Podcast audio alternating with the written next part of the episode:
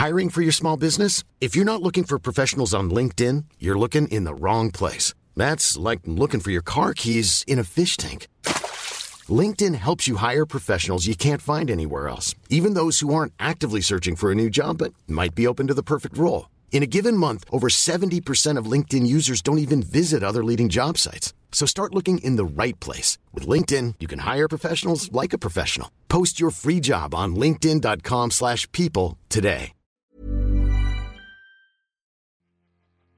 Que retient-on de 2006 Est-ce la cadence sombre de ce titre d'un boulevard des rêves brisés?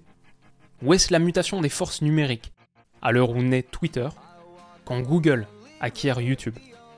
En 2006, le monde joue plus que jamais sur sa PS3 puis sur sa Wii, mais le monde change aussi. Pluton perd son rang de planète, le réchauffement climatique devient la question de notre ère, et comme Fernando Alonso, les économies émergentes passent la vitesse supérieure. Mittal achète Arcelor, les dépenses en recherche de la Chine excèdent pour la première fois celles du Japon. Oui, c'était 2006. Et avant ce coup de tête en forme de crève-cœur, la France vivait un autre grand moment de football. Le voici.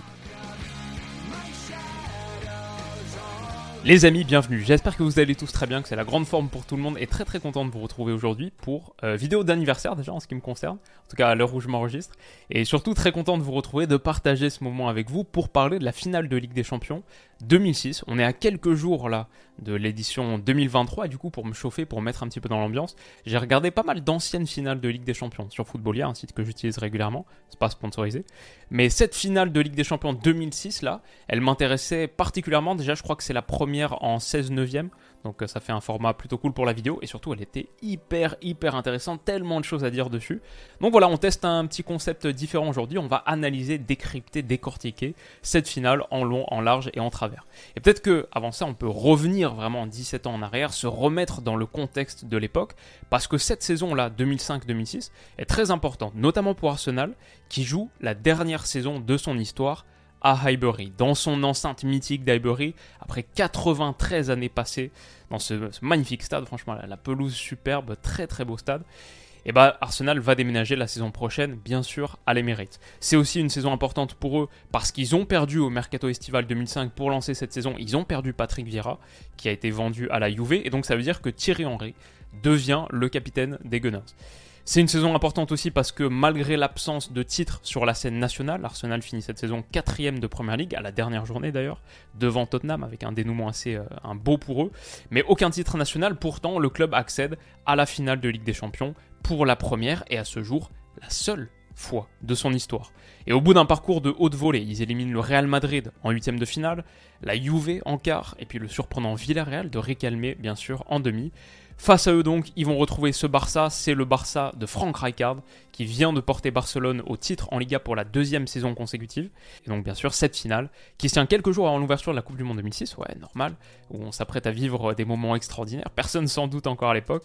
Cette finale, elle se joue au Stade de France à Paris. Aussi je dirais, en opposant le Barça à Arsenal. On en aura de nombreuses itérations sur les années qui suivent, mais c'est la première finale entre un Anglais et un Espagnol pour la première fois depuis 25 ans, depuis 1981, et cet affrontement entre Liverpool et le Real Madrid peut-être comme un prémisse de ces deux immenses nations footballistiques qui vont progressivement dominer le continent, laisser de côté un petit peu de temps en temps euh, les Italiens qui ont été euh, très proéminents au début des années 2000. Comme on l'a dit, c'est la première finale de Ligue des Champions de l'histoire d'Arsenal, mais aussi de la carrière d'Arsène Wenger, le match le plus important de sa vie, le fameux match le plus important de sa vie.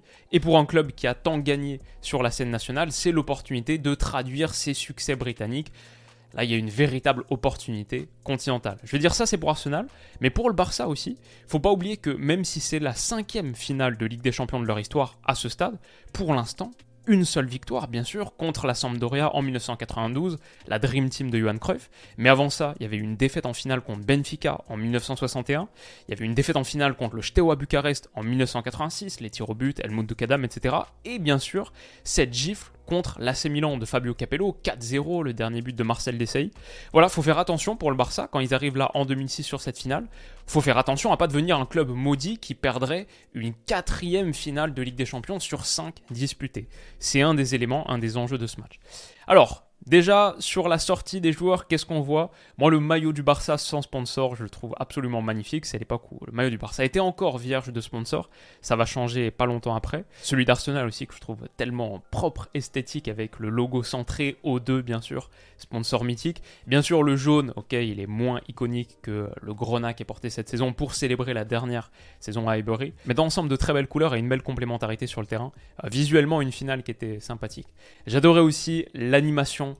euh, des schémas tactiques de l'UFA au moment de la présentation des joueurs, la DA de la Ligue des Champions de l'époque, un peu 3D, les étoiles de la Ligue des Champions vraiment euh, qui ont une place centrale. Ouais, je trouvais que c'était assez bien, franchement, 17 ans plus tard, pas trop mal vieilli. Van Bronckhorst et Oleguer, oui, sont les défenseurs latéraux. Marquez Puyol, la défense centrale du Barça, bien sûr, Victor Valdez dans les buts. Le trio du milieu de terrain, le Barça, bien sûr, en 4-3-3, classique 4-3-3. Mais ce que je trouve intéressant, il n'y a pas encore d'Iniesta, de Xavi ou de Busquets titulaires. Aucun membre du trio magique qui va tant marquer les années prochaines. On va en voir quelques-uns d'ici quelques minutes, un peu de patience. Mais euh, Edmilson, donc, est le pivot. Deco et Van Bommel, qui arrivaient l'été précédent, sont les milieux relayeurs de ce 4-3-3. Sur les joueurs offensifs, Eto, Ronaldinho, c'est sympa. Ronaldinho, on va le voir pas mal en pointe sur le début de match, et Eto plutôt sur le côté gauche, où il va faire de gros dégâts.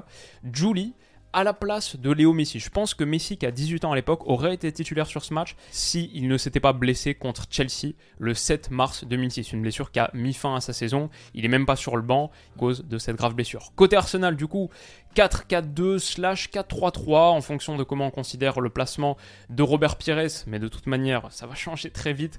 Comme vous vous en souvenez peut-être, on va en discuter. Gilberto Silva et Fabregas forment la paire de l'entrejeu. Fabregas, 19 ans à l'époque. Alexander Chleb, qui a été recruté l'été précédent. Freddy Lundberg et bien sûr Thierry Henry en pointe. La charnière centrale, c'est Colo Touré, Sol Campbell. Ashley Cole, défenseur gauche, Eboué, latéral droit, et Jens Lehmann dans les buts. Senderos aurait peut-être été titulaire s'il n'avait pas été blessé. Pires titularisé à la place de Reyes, il y avait peut-être une interrogation sur ça. Et Bergkamp remplaçant. Il a fait le voyage en voiture avec sa famille parce que c'est le dernier match de sa carrière. Il va prendre sa retraite dans la foulée. Mais donc voilà en gros sur les 11 qu'on a, ce qu'on peut dire sur le jeu. Ça commence très tôt, moi un truc qui m'a interpellé vachement sur cette finale, à quel point il y avait du jeu long, notamment côté Barça. Long ballon là de Rafa Marquez, alors qu'une passe simple, de mon point de vue, était possible vers le pivot Edmilson. Euh, jouer vers ton pivot, vers ton numéro 6 organisateur quand t'es le Barça, ça semble être la norme, ça n'est pas encore forcément à l'époque. Et des longs, longues passes comme ça, on en verra plus tant que ça au Barça sur les années qui viennent. C'est pareil du côté d'Arsenal. En plus, ces deux formations, Barça-Arsenal, on les associe historiquement à des équipes qui jouent un football assez raffiné, esthétique. Franchement, ça allonge des deux côtés. Genre là, je trouve qu'il y a vraiment l'espace pour relancer tranquillement, mais Campbell, sur son mauvais pied, va chercher à dégager avant tout. Et ouais, c'est un petit peu ce qui m'a marqué sur ce début de match. 17 ans avant, le foot pré-Guardiola était quand même bien bien différent. Alors ça va commencer aussi avec une énorme occasion pour Arsenal et Henry qui mange, qui dévore Rafa Marquez ici. Il bute sur Valdez qui sort en arrêt franchement de fou au bout de 3 minutes de jeu. Mais franchement ici je pense Henry, Thierry Henry aurait dû marquer, il va s'en vouloir et c'est quelque chose qui aurait peut-être changé totalement la physionomie de ce match. Alors ce match je l'ai écouté en anglais et en espagnol, j'ai vu les deux versions. Ça m'intéressait de savoir ce que les commentateurs, même le style de commentateur, mais ce qu'ils en disaient. Et euh, le commentateur espagnol il parle d'Eboué comme étant probablement le meilleur latéral droit du monde. Intéressant, franchement, j'aurais pas pensé qu'à une époque on considérait Eboué comme le meilleur latéral du monde. Il fait un bon match, un bon début de match, mais on est à l'époque Cafou quand même. Bref, intéressant. Intéressant aussi de voir à quel point la contre-pression du Barça franchement, n'est pas particulièrement étouffante. Et Puyol et Marquez défendent beaucoup plus haut qu'à la médiane, donc franchement, il y a de l'espace à aller chercher, côté Ashley Cole notamment.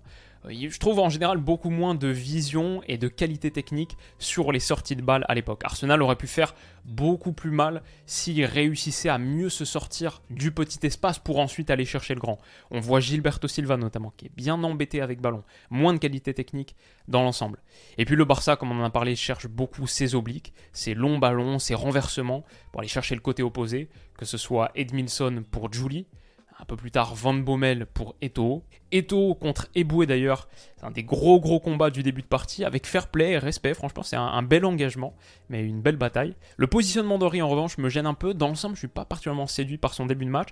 Mais ici, son positionnement, je trouve qu'il est très loin du ballon pendant toute l'action. Personne, du coup, est dans l'axe pour combiner. Il fait un petit peu doublon avec Freddy Lundberg. Ah, peut-être deux trois trucs à revoir sur ce positionnement et des moments où il baisse un petit peu l'intensité. Je pense qu'il pourrait être mieux placé pour servir l'action de l'ensemble. J'aime bien aussi sinon la réaction de Ronaldinho ici. Euh, on voit qu'il veut retirer un peu de l'intensité, la folie de ce début de match, qui est parti sur des bases hyper rapides. On sent la tension, la nervosité d'une finale de Ligue des Champions, et pas forcément euh, les bases tactiques et les fondements tactiques pour tranquilliser, poser le jeu. Du coup, ça repose beaucoup sur euh, les joueurs et leur sens des grands rendez-vous. Ronaldinho qui dit Ok, tranquille les gars, c'est bon, on se calme et on va pratiquer notre jeu. Deco qui cherche ici une longue ouverture vers Julie, comme on en a parlé, et derrière Gilberto, pareil pour Henry, ça c'est une des constantes de ce début de match. Excellent contrôle d'Henry, mais derrière il rate son geste clé. C'est le deuxième geste clé qui gâche vraiment du match. Et c'est dommage, euh, ce début de partie pour Henry après sa grosse occasion ratée. Il y a sans doute des moments qui auraient pu faire tourner ce match différemment. Parce qu'en plus, derrière, ça arrive très très vite, le moment dramatique, tout commence avec 7 passes de Gilberto Silva. On l'a un petit peu oublié parce que je ne l'avais pas vraiment en tête. Je me souviens bien sûr de l'exclusion de Lehmann, Oli qui marque dans le but vide, etc. Mais tout commence avec 7 passes de Gilberto Silva, qui faut le dire est vraiment une abomination. Eto du coup intercepte sur Hleb et derrière Ronnie axial, ça marche à merveille. Son positionnement axial là en début de match, ça marche très très bien. Il résiste à la charge de Pires, il transmet un super ballon à Eto. Franchement, j'ai du mal à penser qu'il n'est pas hors jeu ici, mais c'est impossible à savoir. On n'a pas de ralenti grand angle, on n'aura pas de ralenti derrière très convaincant. Mais voilà, en tout cas, Eto s'échappe, faute de Jens Lehmann. L'arbitre apparemment siffle, même si franchement on l'entend pas quand on écoute le match, on l'entend pas. Mais apparemment il siffle et derrière il est un peu tétanisé. Hein. On le voit dire à Van Bommel. Van Bommel lui dit It's a goal, c'est un but, on a marqué. Mais il dit à Van Bommel Ouais, désolé, mais j'ai sifflé avant. Et donc je dois sortir le rouge. Il a l'air dépité de devoir le faire. En interview plus tard, des années plus tard, il dira que son erreur c'était d'avoir sifflé trop tôt. Euh, sinon il aurait pu donner l'avantage, but et pas rendre cette finale de Ligue des Champions, avoir une physionomie très très différente, nuire un peu au spectacle. C'est le premier carton rouge de l'histoire en finale de Ligue des Champions. C'est un vrai vrai moment clé historique de cette compétition. Au passage, je me dis, ça aurait sans doute dû être penalty aussi. Hein. Franchement, la faute, pour moi, elle m'a l'air de au moins se finir dans la surface de réparation. Bon, en tout cas, Lehmann, du coup, doit sortir.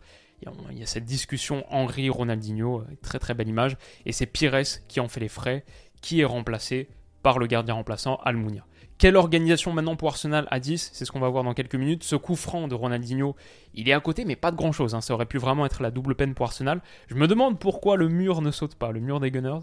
Je crois aussi parce que Ronaldinho est très très habile pour mettre des petits coups francs euh, sous le mur. Il a cette malice. Et je crois que même si son but contre le Werder, ce sera l'année suivante, la saison suivante, bon, il y a sans doute dû avoir un petit travail vidéo. Le mur ne saute pas et ça passe à côté. Arsenal du coup va réagir derrière en défendant en 4-4-1 et attaquera en 4-2-3 en demandant à Ljungberg et Hleb d'être un peu moins agressifs, de, se livrer un petit peu moins pour être euh, voilà, un peu moins en danger derrière à la perte. Dans l'ensemble, je trouve que Ronaldinho est vraiment, vraiment fort et classe. Là, on voit un joueur différent. Quand tu regardes ces vieux matchs, moi, je suis toujours interpellé par à quel point, dans l'ensemble, collectivement, le foot a changé. C'est très, très différent. Mais il y a régulièrement des joueurs qui semblent modernes, qui, eux, euh, dénotent avec leur époque et qui n'auraient pas dénoté aujourd'hui. Ronaldinho, il est totalement là-dessus. Déjà, sa technicité qu'on connaît, mais il voit aussi des angles que les autres ne voient pas. 59% de possession donc pour le Barça au bout de la première demi-heure de jeu à peu près, qui prend vraiment le contrôle du match à 11 contre 10, alors que c'était plus équilibré avant. Mais contre le cours du jeu, c'est Eboué qui va se procurer un très bon coup franc. D'ailleurs, il n'y a absolument pas faute. Grosse, grosse simulation. Mais il se procure un très bon coup franc excentré. Et sur ce coup franc, Arsenal va ouvrir le score. Superbe tête croisée de Sol Campbell. En individuel, Oleger est battu. Mais moi, ma question, c'est Edmilson, qu'est-ce qu'il fait? On voit, si on analyse le ralenti, il bloque Oleguer au départ du ballon. Il y a une énorme incompréhension entre les deux, et du coup, cette défense-là en individuel, elle fonctionne pas du tout. Sol Campbell en profite.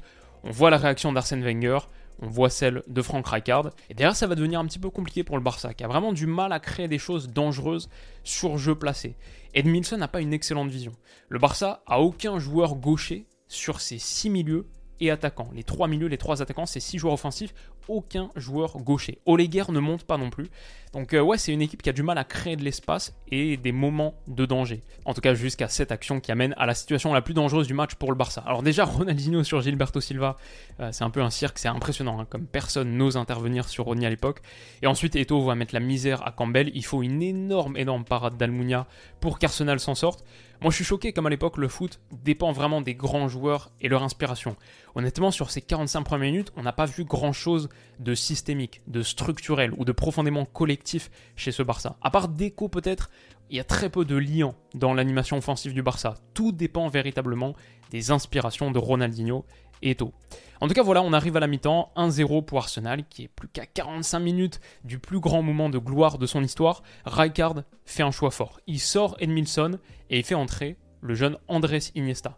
Du coup, ma question, c'est qui va devenir le pivot? Est-ce que c'est Deco ou Iniesta, la pointe basse de ce milieu à 3 C'est Iniesta. Iniesta en pivot. On ne le verra pas beaucoup dans ce rôle sur les années qui suivent, mais Iniesta en pivot.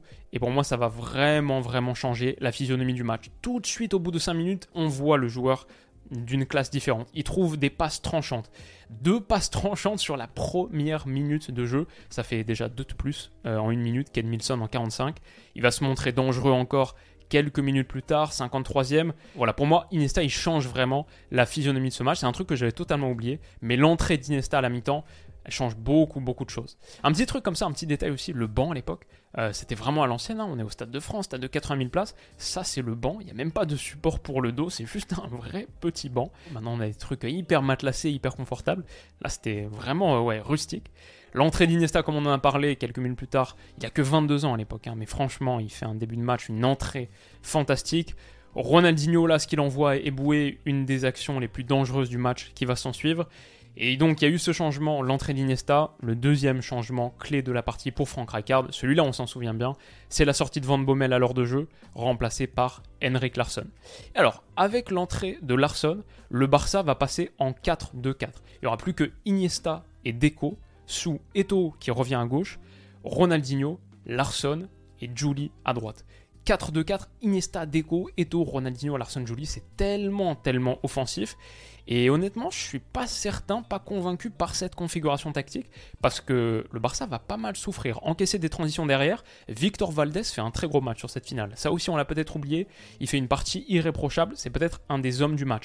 Henry a des grosses occasions, comme celle-ci à nouveau. Pour moi, ça c'est le tournant de la finale. 1-0, énorme occasion pour Thierry Henry, Pouyol a glissé.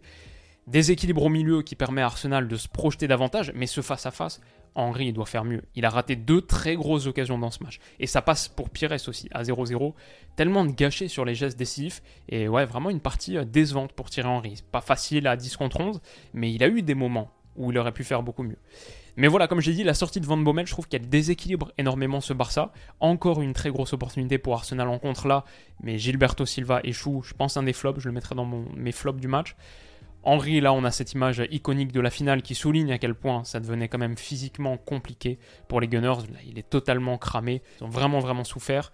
Et l'inévitable arrive à 15 minutes de la fin. À 15 minutes, Arsenal menait encore 1-0. Mais le but du 1 partout, il est là. Le but d'Eto, qu'on connaît très très bien, sur une combinaison Iniesta-Larson. Hein, les deux entrants, sans surprise, pour ceux qui ont vu le match. C'est vraiment les deux hommes qui changent la donne. Eto, il était sûrement hors jeu mais excellent, excellent mouvement d'Henrik Larsson à souligner. Très bonne touche de balle d'Eto aussi. Je trouve qu'il déséquilibre Almunia juste par son contrôle. Il le met un petit peu en dehors de ses appuis. Ouais, quand on voit le ralenti, ouais, effectivement, il était hors jeu. C'est un très beau but, mais s'il y avait la VAR, Arsène Wenger a regretté hein, sur les années qui suivent. Si on avait l'arbitrage vidéo en 2006, peut-être que cette finale aurait connu une tournure différente. Parce que quelques minutes plus tard, le but du 2-1, coup sur coup, super déplacement à nouveau de Larsson. Je pense que Belletti mérite parce que sa passe, elle est osée, tranchante. Et derrière, ça fait 2-1 avec un but euh, un petit peu sorti de nulle part. Super euh, mouvement de caméra, je trouve, d'une personne qui va venir depuis le côté. Le caméraman, il vient depuis le côté et il filme notamment la célébration d'Eto, comme ça, depuis cet angle de vue. Euh, très immersif, assez original pour 2006. Je trouve magnifique. Double passe décisive, donc, d'Henrik Larsson. Ça, c'est un truc à souligner. Et c'est beau pour Belletti, bien sûr. Magnifique, magnifique moment pour Belletti, qui est lui aussi entré en cours de match. Donc, les changements de Rijkaard, ils ont été parfaits. Mais la réalité, même si c'est encore aujourd'hui un but qu'on attribue à Belletti pour la beauté, la réalité, quand on voit cet angle, euh, les gars, c'est un contre son camp d'Almunia. Hein. La frappe, elle n'était pas cadrée. La frappe, elle n'était pas cadrée. Je pense que dans tous les euh, livres de record, les grands livres du foot, on le retient ce but comme un but de Belletti. Mais si je dois briser un peu le truc, non, c'est un contre son camp d'Almunia. Sinon, la frappe, euh, je pense qu'elle va même peut-être en touche. En tout cas, elle sort largement, largement en 6 mètres. Mais voilà, derrière le Barça avec beaucoup de maîtrise et de contrôle réussit à éteindre la fin de match. Et ça finit à 2-1. Les réactions de Wenger et d'Henry, elles sont là. De belles images. Un moment triste pour Arsenal. La deuxième Ligue des Champions de l'histoire du Barça. On voit ici Ronaldinho qui a gagné le Ballon d'Or quelques mois plus tôt, qui vit une période très très faste et en vrai le point culminant de sa carrière derrière. Après avoir gagné ça, après avoir tout gagné, hein, tout ce qu'il avait gagné dans le monde du foot, ça va progressivement décliner. Beau moment, Valdez, Frank Rijkaard, de belles images. Lennart Johansson à l'époque, le président de l'UEFA. On voit Fabregas qui discute avec Puyol, ça c'est un truc qui m'intéressait beaucoup. À ce moment-là, Fabregas, il vient d'avoir 19 ans. Il est pressenti comme étant un des cracks absolus du football mondial. Aujourd'hui, on a Pedri, Bellingham. À l'époque, il y avait Fabregas. Et c'est intéressant, à 19 ans, on se dit qu'il aura encore sa chance. Et eh ben en vrai, non. Non seulement il gagnera jamais la Ligue des Champions, mais il rejouera jamais de finale non plus. Le football ne garantit rien. Pour moi, ça c'est une leçon de cette image Fabregas Puyol. Le football ne garantit absolument rien. Il faut saisir ses opportunités quand elles sont là, même si c'est à 18 ans, à 19 ans, on ne sait pas ce qu'il y aura derrière. Eto et Henri derrière, belle image là. Jorquera, Jorquera qui se casse la gueule au moment des célébrations, ça, ça m'a marqué. Et Xavi, Xavi qui était là aussi. Mais il s'était fait les ligaments pendant la seconde partie de saison. Il est revenu avant ce match, il est revenu mais était sur le banc des remplaçants, non utilisé. Il aurait pu l'être, mais il n'était pas. Et voilà, peut-être le dernier truc qui m'a marqué sur cette finale, c'est l'interview d'Henri euh, dans la foulée qui dit ça. Next time I'm gonna learn how to dive maybe, to stay and they try to kick me in my knee, kick my ankle from behind. But I'm not a woman, so I always stay on my feet. But I always expect the ref to do his job, but I don't think he did. I'm not a woman, so I always stay on my feet. Je suis pas une femme, donc je suis toujours resté sur mes pieds. En 2023, euh, je pense que euh, ça passe beaucoup moins bien en interview d'après-match. All the time you talk about Ronaldinho and everything, but I didn't see him today. And I saw uh, Henrik Larsson. Two times he came on. That was the key of the game. So sometimes I think all the time you talk about Ronaldinho, Eto'o, and people like that. Talk about the proper people sometimes make the difference. And that was Henrik Larsson tonight on two assists. Because I didn't see no Ronaldinho and I didn't see no Eto'o. And I would have liked to see a proper, a proper ref also. Tout de suite l'opinion sur Henrik Larsson aussi, ça m'a marqué. Euh, tout de suite l'analyse et on sentira le gars qui deviendra pundit, qui cherchera à devenir entraîneur. Tout de suite l'opinion sur Henrik Larsson, son entrée qui a tout fait. Toujours les prises de position fortes de Thierry Henry. Par contre, je trouve un peu à la ramasse sur Ronaldinho et Eto'o. Il dit qu'ils euh, ont eu peu d'impact, qu'il les a pas vus du match.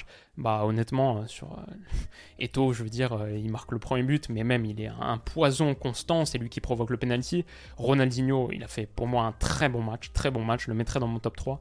Donc ouais, je pense toujours l'envie d'avoir une opinion un petit peu différente et forte, mais sur Ronaldinho Eto, je pense qu'il manque un petit peu de lucidité dans son analyse. Mais donc voilà les amis, grosso modo c'est tout ce que j'avais à dire de ce match, cette analyse, cette finale de Ligue des Champions 2006, si spéciale. Qu'est-ce que vous en avez pensé? Est-ce que ce type de vidéo vous plaît? Est-ce qu'il y a une autre finale que vous voulez qu'on fasse? Et voilà, c'est l'occasion de se chauffer un peu avant celle de 2023 qui arrive très vite. on sera bien sûr présent une heure après le coup de sifflet final, pas 17 ans après, pour l'analyser. Prenez soin de vous les amis, passez une très très bonne journée et on se dit à bientôt. Bisous.